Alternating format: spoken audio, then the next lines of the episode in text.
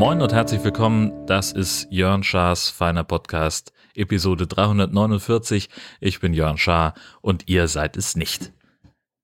Ja, jetzt wunderst du dich. Ich habe ich hab gesagt, ich quatsch dir nicht ins Intro rein. Ich hätte nicht gedacht, dass du es durchhältst. Es war nicht leicht. Die Pastorin ist da, denn wir Wo? müssen reden. Achso. Wir haben, Die Pastorin ist da. Ich bin noch im Schlafanzug. Das Warum macht hast nichts. du mir das nicht vorher gesagt? als Pastorin ist man auch im Schlafanzug Pastorin, habe ich gehört. Auf eine Art, ja. Ja, ja, es gibt Redebedarf. Äh, Der Titel dieser Episode ist Das Kreuz mit der Passion. Wir haben RTL geguckt am Gründonnerstag. Äh, fangen wir mal für die kirchenfernen Menschen an, diese, die diesen Podcast äh, konsumieren. Was wird denn am Gründonnerstag eigentlich gefeiert? Ja, was wird denn am Gründonnerstag? Wieso eigentlich? Das war ja schon auch mit da drin. In dem ja, ja, und was ist. Sag du doch mal. Kannst du mal diese Osterfeiertage erklären? ne, Gründonnerstag ist der Tag mit dem letzten Abendmahl. Und?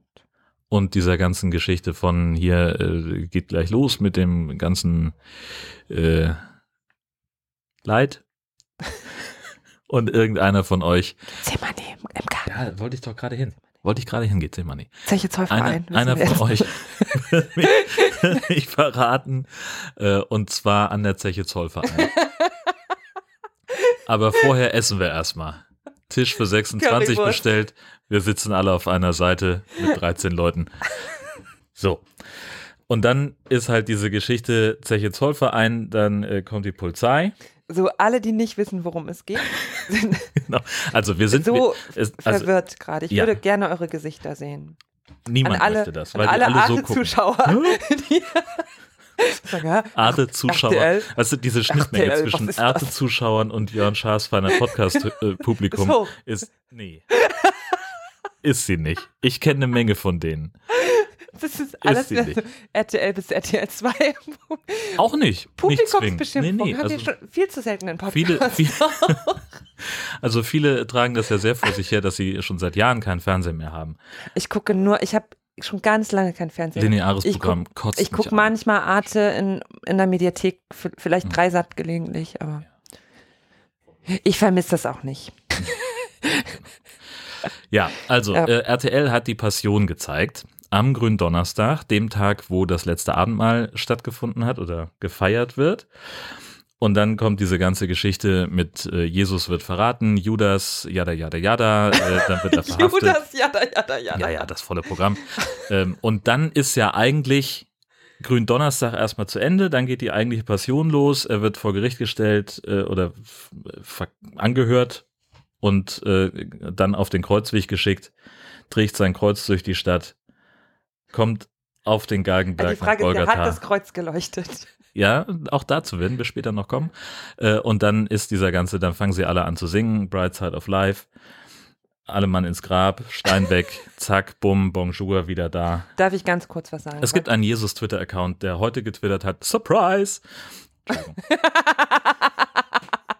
ich möchte ganz kurz was sagen. Es tut mir leid, weil ich auch ein bisschen deinen Podcast jetzt quasi dafür missbrauche. Hm, Aber alle, die vorgestern am Karfreitag getwittert haben, dass sie jetzt erst recht das Leben des Brian sich angucken. Leute, es interessiert niemanden. Das stimmt, Eure Tweets sind auch überhaupt nicht lustig und ja. Es gab geht auch mir auf den Sack einfach. einzelne Tweets von Leuten, die vor das Leben des Brian, also während das Leben des Brian im Fernsehen lief, vor dem Fernseher getanzt haben und sich dabei aufgenommen haben. Und sich richtig geil fühlen. Ja. Take this Kirche in your face. und, und versteht mich nicht falsch, mir ist auch das Tanzverbot völlig egal. Das kann auch meinetwegen abgeschafft werden. Ich verstehe nur nicht, warum man nicht halt einmal im Jahr, ehrlich, ihr tanzt doch, sonst, ihr twittert den ganzen Scheißtag, ihr tanzt doch sowieso nicht. So. Tut doch nicht so, als würdet ihr sonst tanzen gehen. Und jeden Tag das Leben des Brian gucken. Macht, das ist, ist äh, ich finde es überhaupt nicht schlimm, es ist auch ein guter Film und alles. Wir haben den früher im Konfi geguckt. Alles cool, aber ihr seid halt nicht, nicht so witzig und cool anti, wie ihr denkt, wenn ihr so einen Scheiß twittert einfach. So, ich hab euch lieb. Heute, heute ist der Tag der Publikumsbeschimpfung. Offensichtlich. Die Passion fand also bei RTL statt, im linearen Fernsehen. Zwei Dinge, die uns äh, als äh, kulturbeflissene Internetmenschen sowieso schon abstoßen. Und dann wurde diese ganze Geschichte also als Musical aufgeführt, erzählt von Thomas Gottschalk. Ja. Und es wird nicht besser auf dem Weg. Es wird nicht besser. Also der Ansatz war quasi, das so ins Moderne zu übertragen, die Passionsgeschichte ins Moderne zu übertragen. So, ich hatte gar nicht mitbekommen, dass dieses Ding läuft und wir hatten uns irgendwie auf dem, ist uns auf dem Sofa gemütlich gemacht und waren so, ja, wollen wir Netflixen, wollen wir irgendwie gucken, was so im Fernsehen kommt. Und dann hast du irgendwie gesagt, Es ist mir komplett egal, was wir gucken. Ich wäre sogar bereit, die Passion auf RTL zu gucken. Und du so, what? ja genau, ich habe es ja gar nicht mitbekommen, dass es das gibt. Und dann haben wir kurz reingeschaltet. Hat Und sofort wieder weg. Das hatte da gerade angefangen und ich, ich sage es euch, ich habe es einfach nach wenigen Sekunden, ich habe fassungslos auf den Fernseher, und ich muss auch dazu sagen, dass ich von mehreren nach meiner Meinung gefragt wurde, und ob wir darüber podcasten können. Das, that's the reason why I'm here now. Grüße. Grüße gehen raus. Das sagen sie immer im Zeitpodcast. Immer diese Formulierung. Grüße gehen raus. Grüße. An den Zeitpodcast. Ich weiß, ihr hört uns. ja, auf jeden Fall. Oh Gott, ich schweife ab, Entschuldigung. Das stimmt. Ähm, Also wir haben wir eingeschaltet. Haben, ja, wir haben, ich, ich fand es, ich konnte es wirklich nicht ertragen, die ersten Sekunden, weil Thomas Gottschalk, Ganz schlecht. Thomas gemacht. Gottschalk, Punkt. so viel erstmal dazu. Und dann denke ich mir, wenn man eine moderne Inszenierung, also da steckt ja das Wort modern auch drin, dann warum stellt man dann Thomas Gottschalk dahin? Den TV-Dinosaurier. Ja. Okay, und dann fing er wirklich halt an mit so einer Anmoderation von. Ach, das, das, das muss dann ja doch ziemlich am Anfang gewesen sein, fällt mir gerade Ja. ein. Wo er so ein bisschen erzählte, ja, die Passionsgeschichte, dass die eben als Kulturgut quasi oder als eine bedeutende Erzählung, die unsere Kultur geprägt hat und diese, dass dies ja kein Gottesdienst sei. Also er distanzierte sich explizit von Kirche Und mehrfach auch. mehrfach und das ist, das ist ja kein Gottesdienst und sagte noch so was ganz komisches, sie Hier werden sitzt hier keiner mit gefalteten Sie Händen. werden hier keine gefalteten Hände und frommen Worte oder irgendwie sowas, sagte er noch. Und mich hat das ein bisschen erinnert an die Einleitung, die, ja, da sind wir beim Zeitpodcast tatsächlich, Sabine Rückert in dem Podcast, ähm, wie heißt der noch, heißt der Podcast, wo sie mit Unter Pastorentöchtern. unter Pfarrerstöchtern, wo sie halt so über Bibeltexte reden. Und da sagen sie das auch immer so am Anfang in der Art. Ähm, wir sind hier kein Kirchenfunk, wir wollen niemanden bekehren. Aber dann kommt auch noch so eine andere Formulierung, wir wollen auch nicht niemanden vom Glauben abbringen oder uns nicht lustig machen oder so. Und bei Sabine Rückert und ihrer Schwester, die ja Theologieprofessorin ist, also ich kann diesen Podcast wirklich sehr empfehlen unter Pfarrerstöchtern, ähm, da, da ist es auch total angemessen als Intro. Also das ist so einfach um einmal klarzustellen, das ist ja das ist kein Andachtsformat, wir reden über Texte der Bibel und zwar die Bibel als ein bedeutendes Buch der Menschheitsgeschichte, Kulturgeschichte, wie auch immer. Und die halten sich dann auch daran. Die reden über diese Texte, besprechen die, ähm, interessiert, respektvoll, nicht unbedingt fromm, auch nicht abwertend, sondern wie man über bedeutende Liter Literatur redet, auf eine sehr schöne Art. In sich stimmig. So. Und jetzt kommen wir zu Und RTL. jetzt zurück zu, zurück zu RTL. Ja, die haben das nicht ganz so eingehalten mit dem, ja, mit der Distanzierung. Wie sah das konkret aus? Wir haben also einerseits Thomas Gottschalk, der auf der Bühne steht und sagt, wir machen jetzt hier ein kleines Musical. Ähm, und wir haben irgendwie die, die Stars der deutschen äh, Unterhaltungskunst äh, aufgeboten. Alexander, Klavs als Jesus. Verhext! Oh mein Gott, das wäre super witzig. Ich habe gerade Jan Stars Podcast komplett gekapert. Aber dann warst du dumm genug, meinen Namen zu sagen. Du Trottel! Oh mein Gott, stimmt. Wie unfassbar schlau es sich im Nachhinein herausstellt, dass ich das Ding Jörn Schaas für einen Podcast genannt habe. Das war damals nicht abzusehen. Und doch hat es richtig funktioniert. Perfekt. In diese Falle würde ich niemals hineinlaufen. Ich wusste es schon 2014. Ich kann nicht mehr. So. So, wir hatten also Alexander Klavs als Jesus. Wir hatten Mark. Keller, bekannt von Cobra 11. Warum? Okay, Als wir, Jude. wir machen weiter. Ja, das Es ist war- der Plan, dass wir hier Es tut mir voll leid, es war wirklich auch nicht. Ich habe halt nicht mal absichtlich deinen Namen gesagt. Ja. Oh mein Gott. Ah. Okay. Entschuldigung. Tut, ich bin gleich soweit. Und diverse andere Menschen, die. Gil Ofarim war mit dabei. Gil Ofarim war einer Man muss Jünger. dazu sagen, es gab, ähm, es gab eine riesige Bühne, auf der Thomas Gottschalk stand und eben so ein großer, ja, also ein Chor und dann halt von diesem Bühnenteil, wo der Chor war, ging dann so ein, wie heißt das, ein Steg oder so ein, Mhm. Naja, ging das halt so nach vorne. Und die meisten Szenen, die dann so modernisiert von dieser Passionsgeschichte gespielt wurden, waren wohl aber voraufgezeichnet. Genau. Und Zum zwar, Beispiel das letzte Abendmahl, das im Vapiano in Essen stattgefunden hat. Genau. Aber vorher noch bei der Döner, nee, bei der, nicht Dönerbude, nein, nein, nein, äh, Imbissbude mit Currywurst. So, Imbissbude von Nelson Müller. genau. Was auch, diese, das voraufgezeichnet erklärt halt auch, warum Gelofarim noch dabei war. Der wohl auf der Bühne dann tatsächlich nicht mehr dabei war zum Mhm. Verbeugen. Und wenn ich es richtig verstanden habe, wurde das schon im Dezember 2019 oder Anfang 2000, also vor Pandemie aufgezeichnet. Das erklärt eine Menge. Also zumindest habe ich das in einem, in einem Text gelesen. Ich hab, kann das jetzt nicht mit Quellen belegen, aber ich habe das irgendwo aufgeschnappt. Und da wurde es zumindest auch so, ähm, so erklärt, dass die da ja auch im Bus noch ohne Maske und alles und, und so weiter. Und Ach stimmt, sie fahren auch mit dem Bus durch Essen Ja. und, machen, und sind da in irgendeinem Einkaufszentrum. Und das ist halt alles so ein bisschen Schülertheater Ja, in den Einspielern. Hey Leute, da ist Jesus.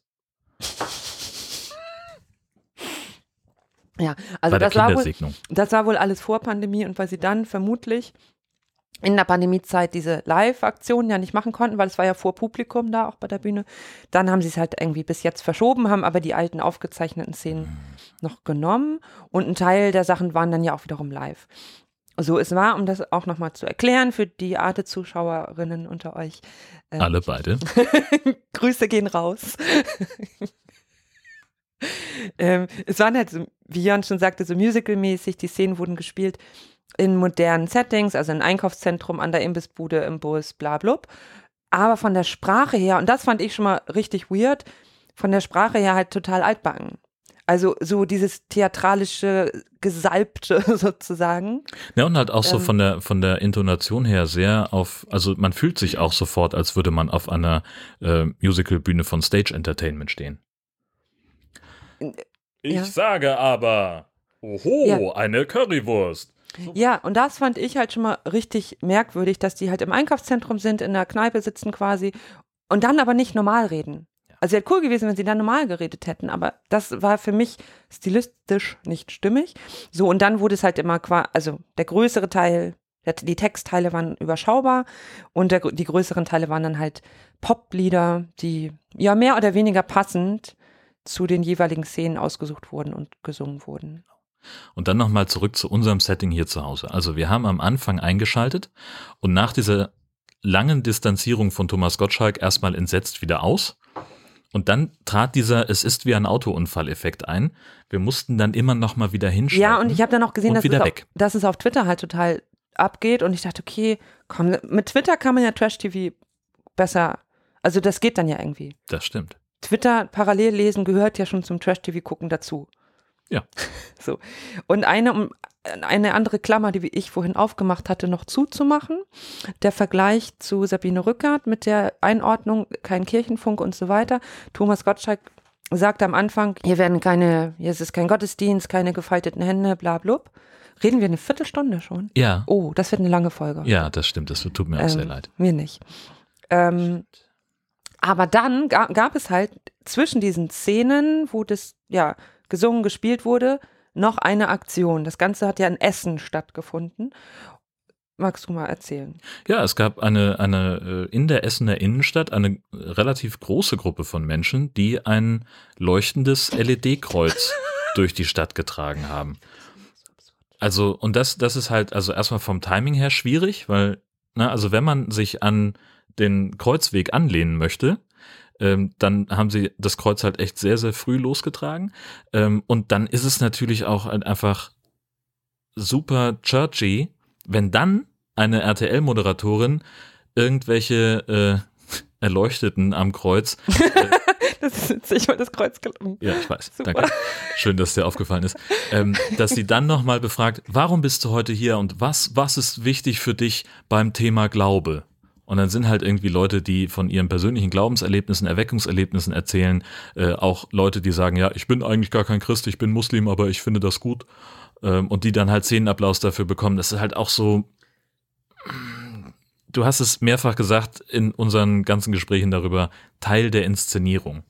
Genau. Also da zudem erstmal, also interessant fand ich, dass die Aussagen, das waren ja so richtige, teilweise so Erweckungserlebnisse oder sie da beschrieben wurden oder berichtet wurden. Da war auch ein Pastor, also jemand, der sich selbst als Pastor beschrieb dabei, der ich weiß nicht, ob er sagte, aber ziemlich sicher aus einer freien, äh, freikirchlichen ähm, Geschichte irgendwie kam. Und bitte versteht mich nicht falsch, gar nichts grundsätzlich gegen Freikirchen. Nee, also würde ich nicht so sagen. Wir, Ach haben, du, nee. wir haben hier auch tolle Kooperationen mit freikirchlichen Gemeinden, wo man auch da, wo theologische Unterschiede sind, trotzdem was zusammen machen kann und das so stehen lassen kann, die Unterschiedlichkeiten. Ähm, und es gibt auch in landeskirchlichen Strukturen halt richtig Kacksachen, die da passieren. Also ich neige da manchmal auch zu, so ein bisschen so ein Freikirchenbashing zu machen, aber ich versuche da auch, ähm, ich sage mal, ich möchte da eigentlich auch dazu lernen, das, das eigentlich nicht mehr so sehr zu machen, sondern das mehr, mehr zu differenzieren, weil man damit, glaube ich, schon Leuten auch Unrecht tut. Aber es ist natürlich so, dass eher in diesen äh, freien Gemeinden und in den evangelikalen Strömungen auch theologisch einfach Dinge passieren, die ich persönlich jetzt eben für schwierig halte. Und das war eben deutlich zu merken, da waren ja nicht so konkrete theologische Aussagen drin in diesen Interviews, aber man merkte halt, dass das aus eben so einer evangelikalen Strömung kam. Was er gesagt hat. Ja, allgemein, dieses ganze, diese Art der Inszenierung mit dem Kreuz und auch die Leute, die da interviewt wurden. Okay. So, das sind Dinge, die mir in Freikirchen oder sehr evangelikal, und ich weiß, es ist jetzt total holzschnittartig und ähm, wenn jetzt hier KollegInnen das hören, die würden mir das wahrscheinlich um die Ohren hauen, wie ich diese Grüße. Begriffe, Andreas Wendt, Grüße gehen raus, ich schätze dich sehr, äh, wie ich diese Begriffe verwende. Das nehme ich mir jetzt einfach mal raus, das zu, zu verallgemeinern. Das ist halt deutlich geworden. Und diesen Kontrast von, oh, hier gibt's keine gefalteten Hände und so weiter und so fort, zu diesen doch sehr evangelikal anmutenden Bekenntnissen an diesem Kreuz, finde ich schon einmal schwierig, weil es quasi dann nicht das einhält, was es vorher versprochen hat. Und die andere Geschichte ist, du hast das gerade schon angedeutet, das ist mir auch erst dann später so aufgefallen, was mich daran gestört hat. In dem Moment, wo man sich vorher davon distanziert und sagt, es ist kein Gottesdienst, es ist alles eine Inszenierung und in diesem Rahmen tauchen dann Menschen auf, die aber wirklich für sich Zeugnis ablegen von ihrem Glauben und ob ich das jetzt nachvollziehen kann oder nicht und ob ich jetzt dieses Wunder, was da jemand erlebt haben möchte, ob ich auch daran glaube oder sage, das ist ein Hirngespinst, ob das ist ja eine andere Frage, aber für den Menschen ist es was Haftiges in dem Moment. Aber durch diese Art, wie das dargestellt wurde, fand ich, dass es quasi Teil der Inszenierung wurde. Und die, ja, und für mich, dass eigentlich dann die Leute in ihrem Glauben in dem Sinne halt nicht ernst nimmt, weil dann gesagt wird, okay, wir gucken uns das alles distanziert eigentlich an, wir inszenieren das irgendwie, machen hier so ein tolles Spektakel und die Leute, die aber wahrhaftig von ihrem Glauben erzählen, werden Teil des Spektakels und ähm, es ist eigentlich dann kein Unterschied mehr, ob jemand da quasi was sehr Persönliches von seinem Glauben erzählt oder ob jemand auf einer DSDS-Bühne steht oder keine Ahnung, halt eine Show macht. So. Das finde ich schwierig. Ich glaube, wir brauchen vielleicht gar nicht mehr so viel über nacherzählen, wie das, wie das Ende dann war von dem. Ja, Ähm, also nur das, vielleicht dieses, diese eine Geschichte, weil ich das persönlich Ja. einfach, das hat mich sehr, sehr berührt, ähm, in dem Zusammenhang, äh, dass du irgendwann auf die Uhr gucktest und sagtest, das soll jetzt noch eine Viertelstunde gehen. Ich glaube, das gibt gar keine richtige Kreuzigung mehr. Oh, und du sagtest, das hoffe ich doch. Also, ja, Das genau. war Also, irgendwann klar von der Zeit, dass sie die Kreuzigungsszene, wenn überhaupt nur andeuten. Kreuzigung und auch Auferstehung äh, wurden nur angedeutet, nur ganz, ganz kurz. Was ist denn jetzt dein abschließendes Fazit von dem Ding? Genau, ich möchte nochmal dazu sagen, ich könnte tatsächlich, glaube ich, noch eine zweistündige Podcast-Folge dazu machen, nur wie dieses Thema hinterher in der Theo-Bubble rezipiert wurde. ähm, mir wurde da auch vorgeworfen, dass ich, dass ich ja nur überheblich sei gegenüber allem, was irgendwie Popkultur ist. Und das ist schon ein bisschen witzig, mir sowas vorzuwerfen, wenn man weiß, was ich so mache. Mein Fazit ist, ich fand es furchtbar. ich, ich persönlich, nach meinem Geschmack, fand dieses Ding furchtbar und auch nicht gelungen. Ich habe auch nirgendwo wahrgenommen, dass, dass er irgendwo großartig positiv aufgefasst wurde, außer halt in Teilen der Theo-Bubble, wo ich mich eher drüber gewundert habe, so, dass jemand, ja, große Gefühle und das schaffen wir bei Kirche ja nicht mehr so oft und so. Ich dachte, ja, große Gefühle ist halt DSDS und wie das alles heißt, auch. ähm, ob das deswegen jetzt so ein Vorbild sein muss. Grundsätzlich glaube ich, ist immer erstmal was Gutes, wenn Bibelgeschichten erzählt werden und wenn man sich bewusst macht, egal ob man Christ ist oder nicht, dass es Teil unserer Geschichte, unserer Kulturgeschichte ist und man ein gewisses Wissen um diese um diese Dinge hat. Und deswegen finde ich es auch grundsätzlich gar nicht schlecht, wenn RTL sowas aufgreift. Mir tut das auch nicht weh. Es verletzt auch keine religiösen Gefühle von mir. Diese die Bibel und diese Geschichten, die gehören allen Menschen, die können damit tun, was sie wollen. Und vielleicht hat es ja auch Leute irgendwie erreicht und fanden es positiv, dann ist auf jeden Fall, ist es auch gut. Genau, ein paar Kritikpunkte habe ich schon gesagt. Es gab natürlich im Nachgang noch diese Riesendebatte um White Jesus. Ach ja. Ähm, das sollte man nochmal erwähnen, dass das natürlich sehr angestoßen ist. Und Alexander, das finde ich an sich noch gar nicht so dramatisch, weil also dass Jesus jetzt von einem Weißen dargestellt wurde und das ist, glaube ich, Allgemeinwissen oder sollte Allgemeinwissen sein, dass Jesus halt eher so, Michel Abdullahi hat das mal gesagt, so dass Jesus eher so wie er wahrscheinlich ausgesehen hat. Also das, einfach aufgrund genau. dessen, in, in welcher Region der Welt das spielt. Genau, so.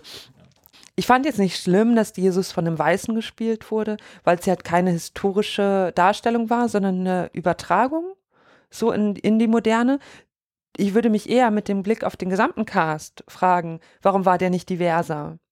Weil das waren alles Weiße und das fände ich eher interessant, wenn man sagt, eine Übertragung da einen diversen Cast zu haben im Sinne von, ja, Menschen mit verschiedenem Migrationshintergrund hier und da, weil die Jünger, nicht nur Jesus war weiß, sondern alle Jünger, auch wenn ich das ja. Richtig, also ich hoffe, ich sage jetzt nichts Falsches, aber so wie ich das erinnere und wahrgenommen habe. Also ich habe, ja, so. also ich kenne die meisten von denen nicht, aber ich würde sagen, größtenteils ja stimmt.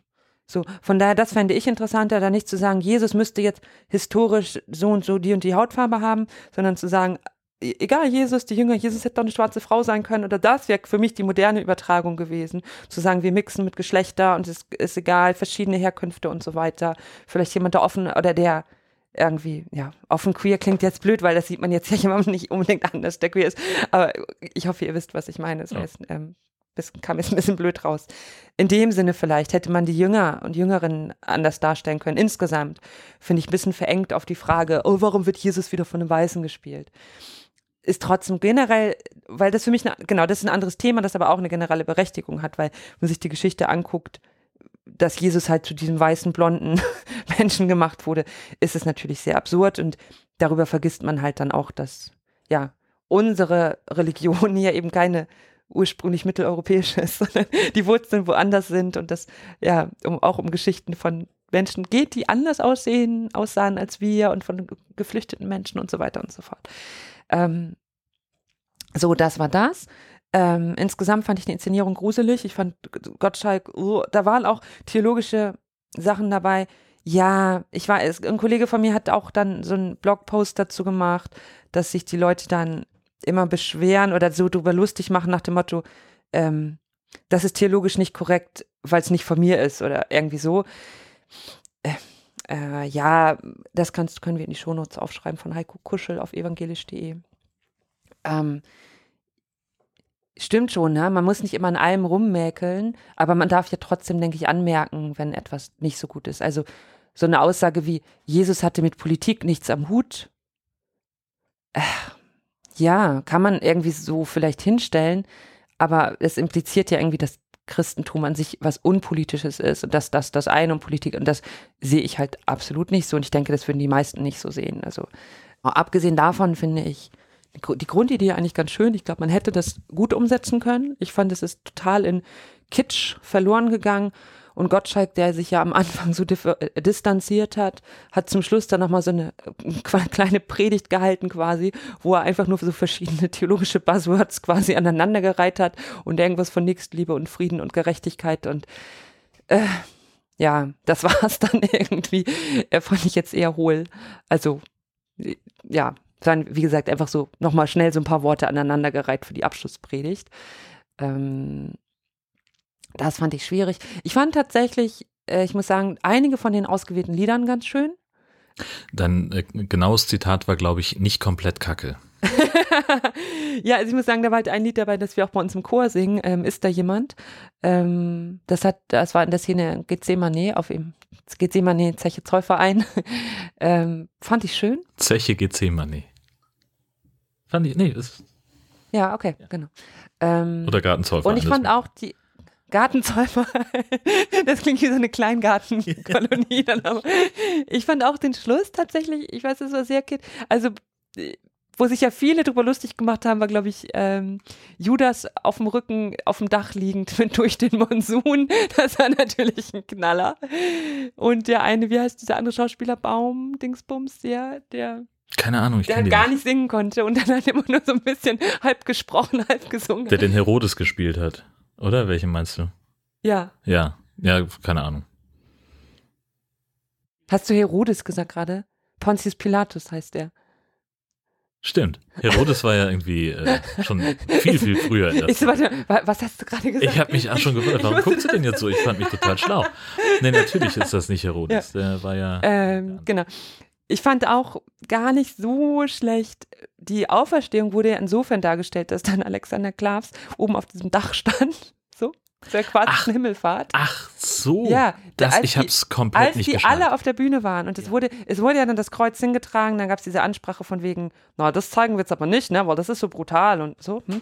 Ähm, und dann war ja, war dieses Kreuz halt einfach nur da und dann war, stand ja Alexander Klavs, aka Jesus, da auf diesem Dach oben. Und das fand ich auch gar nicht so schlecht, hat gesungen, halt dich an mir fest. Fand ich auch okayisch, so. Und irgendeine Szene noch mit, wo er mit Judas sich da angesungen hat bei der Verhaftung, fand ich auch okay, habe ich aber vergessen, welches Lied das war. Grundsätzlich mag ich halt total diese Verknüpfung von biblischen Erzählungen und, äh, und Popgesang oder Popliedern, weil es einfach zeigt, dass es so Grundthemen in der Menschheit gibt, die uns immer wieder bewegen. Und, und sowas dann passend zusammenzuführen mit Traditionen und neuen Sachen, finde ich eigentlich total schön. Und von daher fand ich auch den Grundgedanken schön. Aber insgesamt war das Ding einfach nur aufgeblasen und ähm, sehr verkitscht. Und ja. Mischung aus Kirchentagsveranstaltungen. Ja, genau, auch, auch das. Theater. Auch das tatsächlich ganz starke Kirchentags-Vibes und ich finde auch nicht, dass da jetzt in dem Sinne groß viel passiert ist, was es nicht in Kirche auch schon gäbe und dann aber teilweise finde ich wirklich in Kirche sogar eher besser, weil es halt nicht so übertrieben kitschig ist. Ich habe richtig viel geredet jetzt, ne? Das ist bekannt. Das ist Richtig. bekannt. Wir bleiben ganz kurz noch bei Ostern. Ich war äh, nämlich auf Karfreitagstour in Dänemark. Äh, Das machen wir seit ein paar Jahren mit ein paar Leuten aus der Kieler Twitter-Bubble, dass wir uns bei Annis Kiosk treffen. Und das war wieder ausgesprochen schön. Ähm, Die, also ich war, weiß ich nicht, ungefähr so zehn Minuten vorm, vor der Uhrzeit da, zu der wir uns treffen wollten, eine Riesenschlange äh, von Menschen vor diesem Kiosk. Ähm, Und wir haben dann halt gewartet, bis fast alle da waren und haben gesagt, okay, jetzt reicht es, wir stellen uns jetzt wirklich an, weil da kam dann doch irgendwie so ein Pulk Biker. Ähm, ja, und dann gab's halt äh, Hotdogs und es war leider ein bisschen zu kalt für noch ein Softeis hinterher. Ähm, Das glaube ich nicht. doch, echt. Eis hat doch nichts mit Temperatur zu tun. Ja, aber also, es, also also es dass der gab, out of context ein bisschen weird ist. das stimmt. Es gab Leute, die haben sich eine warme Schokomilch äh, geben lassen stattdessen. War auch schön. ich kann auch im Winter Eis essen. Ja, ich mochte das dann nicht mehr. Dann wollte ich einmal der Vollständigkeit erzählen, äh, der Halber, der Vollständigkeit halber, sagt man. Oder wolltest du etwas der Vollständigkeit erzählen? immer schön, wenn äh, Gesche da ist. Ich, Ja, ja. also der Vollständigkeit halber wollte ich einmal erwähnen, dass es im Dönerladen eine Preiserhöhung gab. Äh, der normale Döner bei uns, äh, bei meinem Stammdöner, kostet jetzt äh, 5,50 Euro. Und ich habe einen interessanten Artikel gelesen, wo ein großer deutscher Dönerproduzent sagt, eigentlich müsste ein Döner 7,30 Euro kosten, damit sichergestellt ist, dass es, äh, dass die Qualität stimmt. Und das ist dann noch nicht mal irgendwie anständiges Fleisch aus. Doch dann ja. Naja, Also aber im kein- Augenblick- kein Biofleisch. Im Augenblick ist es ja so, dass äh, der äh, Döner im Durchschnitt bundesweit ungefähr 3,50 Euro kostet. 3,50 Euro.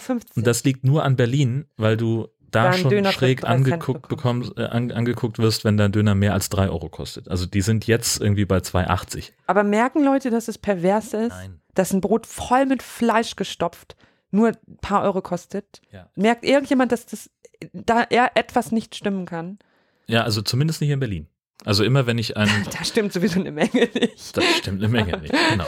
Was allerdings stimmt, das müssen wir auch noch erwähnen.